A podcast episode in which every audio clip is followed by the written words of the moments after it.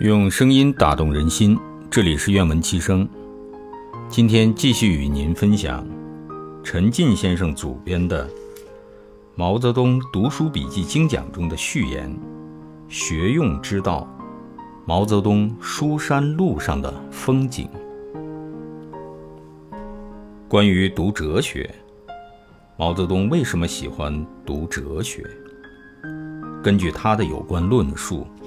原因有四：第一，他把哲学归结为世界观和方法论，认为这是塑造人们灵魂和思想的根本前提；第二，哲学是马克思主义的理论基础，不懂哲学很难弄通马克思主义；第三，哲学是认识和改造世界。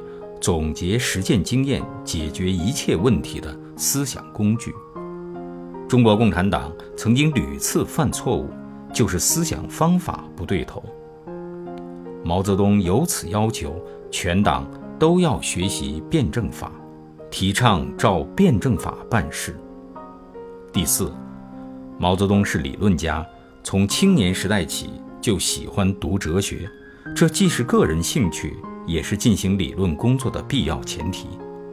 他说过，马克思能够写出《资本论》，列宁能够写出《帝国主义论》，因为他们同时是哲学家，有哲学家的头脑，有辩证法这个武器。毛泽东既读马列经典中的哲学书，也读艾思奇、李达、普里汉诺夫、艾森堡、希洛科夫。米丁、尤金、和尚造这些用马克思主义观点来论述哲学问题的中外学者的书，既读柏拉图、康德、黑格尔、杜威、罗素等这些西方哲学家的书，也读中国古代老子、孔子、墨子、庄子、孟子、荀子、韩非、王充、朱熹、张载。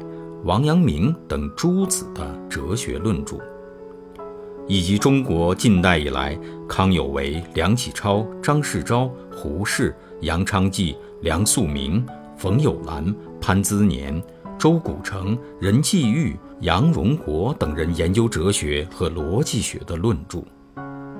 关于读历史，毛泽东对《二十四史》《资治通鉴》这类书籍兴趣之浓，用功之深。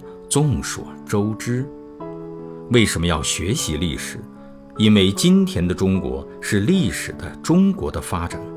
不了解、不总结历史，就不可能真正读懂今天的中国，也等于是割舍了应该拥有的经验和智慧，也就难以正确的走向未来。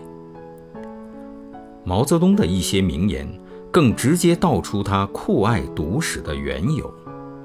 读历史是智慧的事，读历史的人不等于是守旧的人，只有讲历史才能说服人。看历史就会看到前途。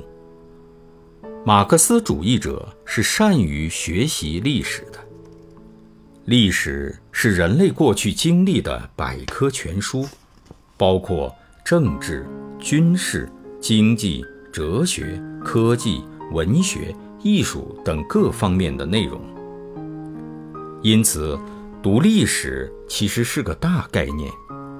毛泽东读史对各方面的内容均不偏废，很注意史书所载的理政之道、军事战力、经济政策、治乱规律等。